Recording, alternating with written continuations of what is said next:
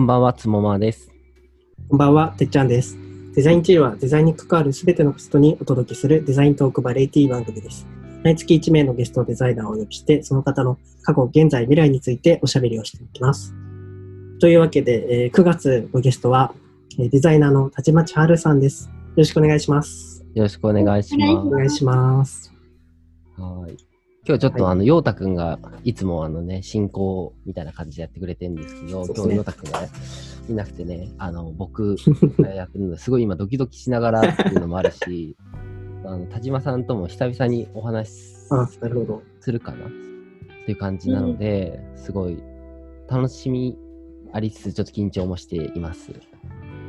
めっちゃ笑ってますけど。田島さんが笑ってますけど。はい。っていう感じで、はい。はいじゃあちょっとあの、デザインチル、いつもこのなんか、過去、現在、未来みたいなかあの流れで聞いているんですけど、ちょっと今日、えっと、過去編ということで、えっと、田島さんがこれまでやってきたことだったりとか、ざっくりその自己紹介みたいな形でお話ししていただいてもいいですか？はい、わかりました。な、名前から自己紹介。あ、あ、はいそうですね。はい、デザイナーの田島千春と申します。よろしくお願いします。えー自己紹介がてら過去のことを話すと、私は高校生の時に、あの、デザイン系の高校に行って、そこから大阪芸術大学のコミュニケーションデザイン学科で、企画とかマーケティングとデザインを授業でやっていくっていうのを行っていて、そこはグラフィック系なんですよ。で、はいはいはい。そこから、えー大学卒業して制作プロダクション、大阪の制作プロダクションに入り、で、2年ほど働き、東京に出てきて、2、3年代理店で働いて、で、インハウスデザイナー1年ぐらいして、フリーランスになって、今に至るっていう感じですね。ああ、すごい、いろいろ、いろいろというか、なんかクライアントワークも、インハウスも、まあ、広告もやってきて、すごいですね。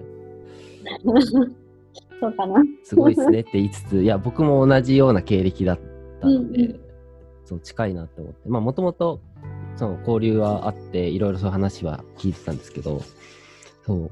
なんで、一番初めの話で言うと、その、あれですね、高校からうん。うん。デザインに触れていたっていう形ですよね。そう、でも高校のデザイン学科なんでも高校のあれだから全然デザインっていうか、デッサンとか、あの、はいはい。色の勉強とうか、色彩検定とかもそれで取ったんですけど、そえんな感ーじかな。高校の時から、すごいですね。だからなん高か、校がもうそういうデザインとかアートとかの高校だったんですか？あーっていうよりいろんなことをやってて、介護福祉とかもあったりして、だからデザインっていうよりなんだろう、なんか、あ、アートよりで、戦略とか考え方とかっていうのは高校の時は全然だった。うーん。えーでも、なんか高校からそういうのできる環境ってすごい、僕は超羨ましいです。うん、いいであ、すね。なんかバカすぎて入れる学校なかったんだよね。そうなんですか。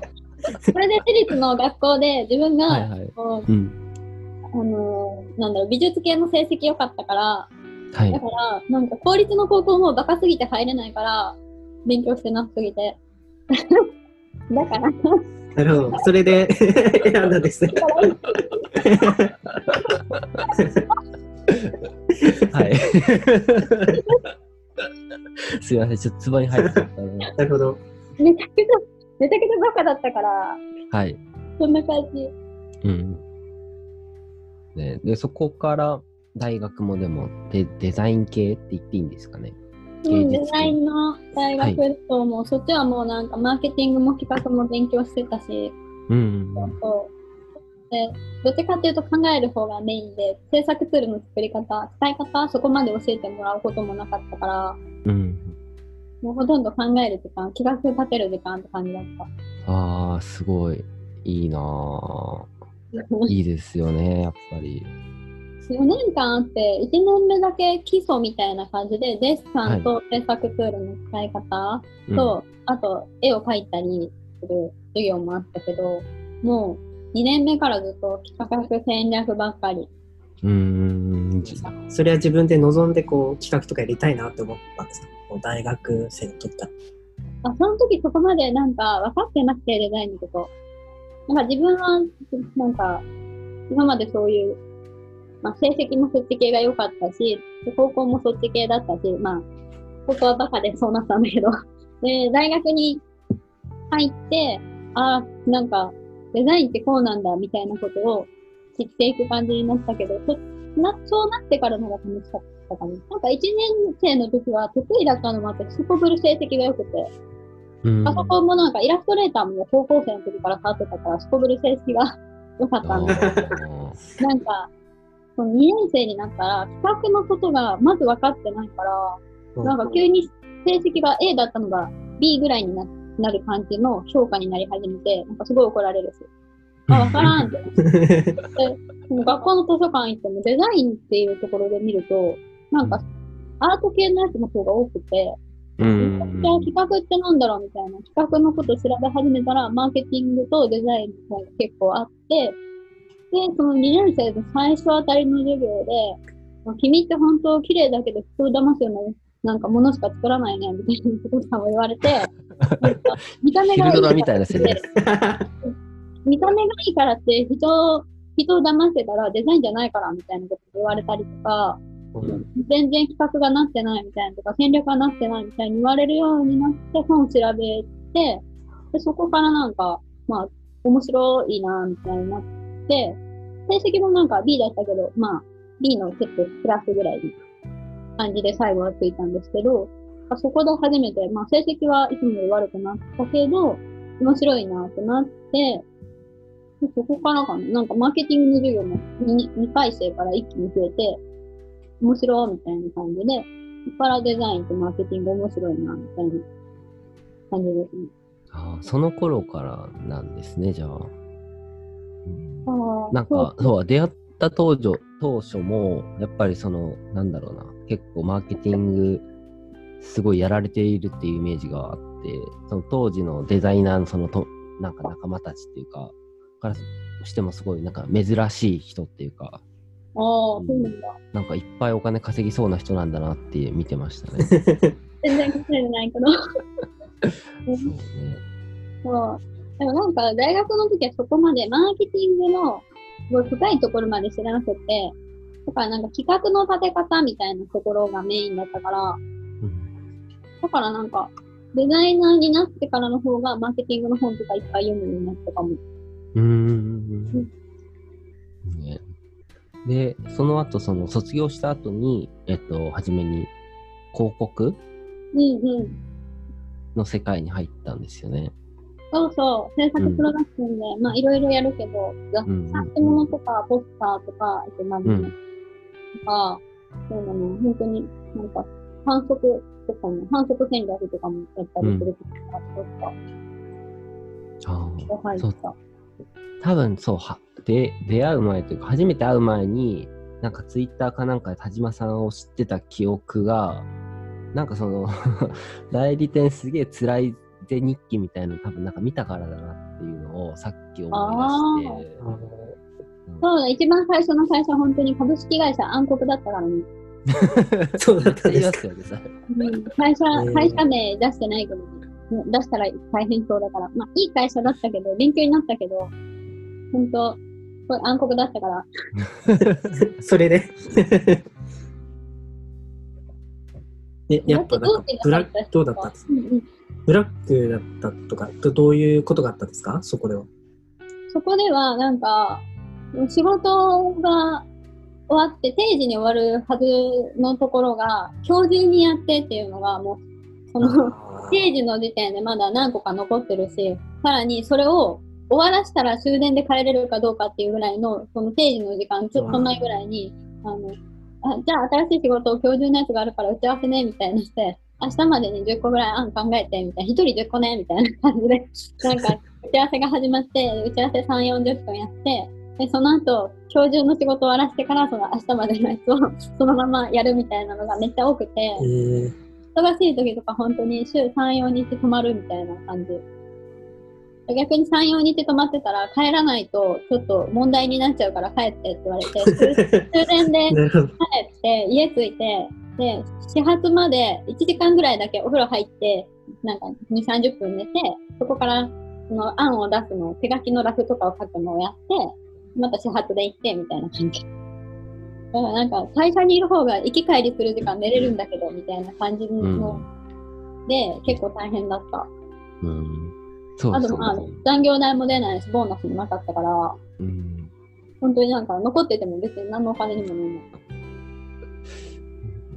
多分あれかも、俺らの代で多分それが終わったのかなっていうのをすごい感じていて、ああ、そういう人あんまり聞かなくなったよね。そう、そういうも風潮がなくなった。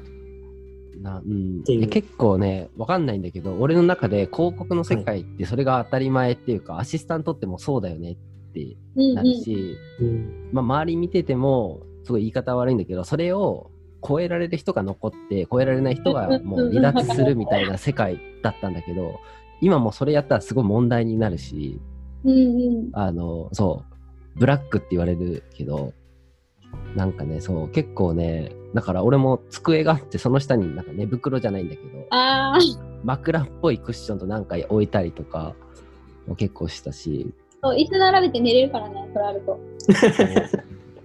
テクニック。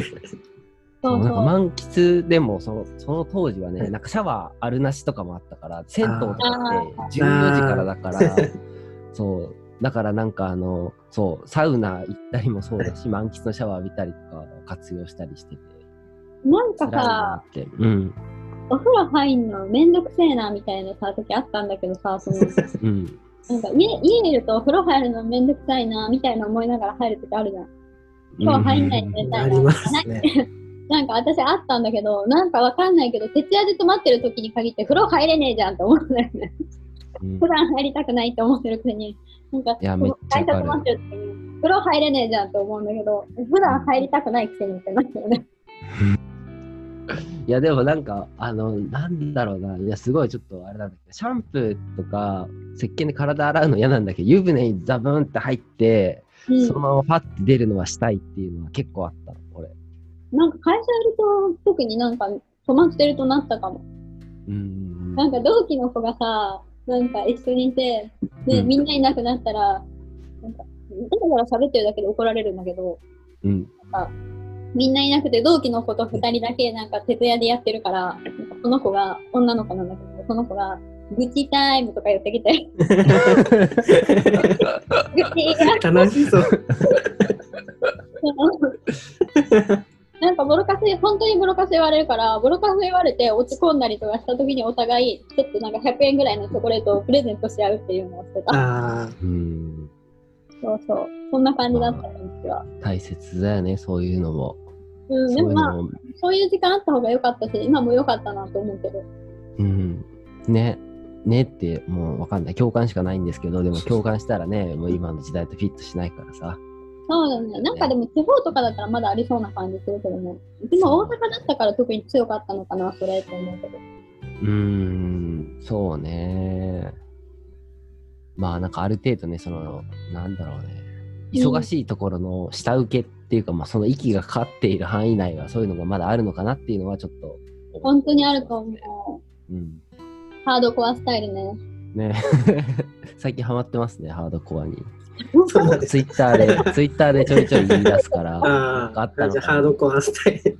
そう、ハードコアスタイルだから。な。はい。じゃあそんな感じで、じゃあちょっと次回の今ハマってるハードコアについて今度、現代編として聞いていこうと思います。はい。っていう感じで、えっと、今日は、えっと、田島千春さんの過去編でした。じゃあまた来週も聞いてください。はい。はい。さよなら。バイバイ。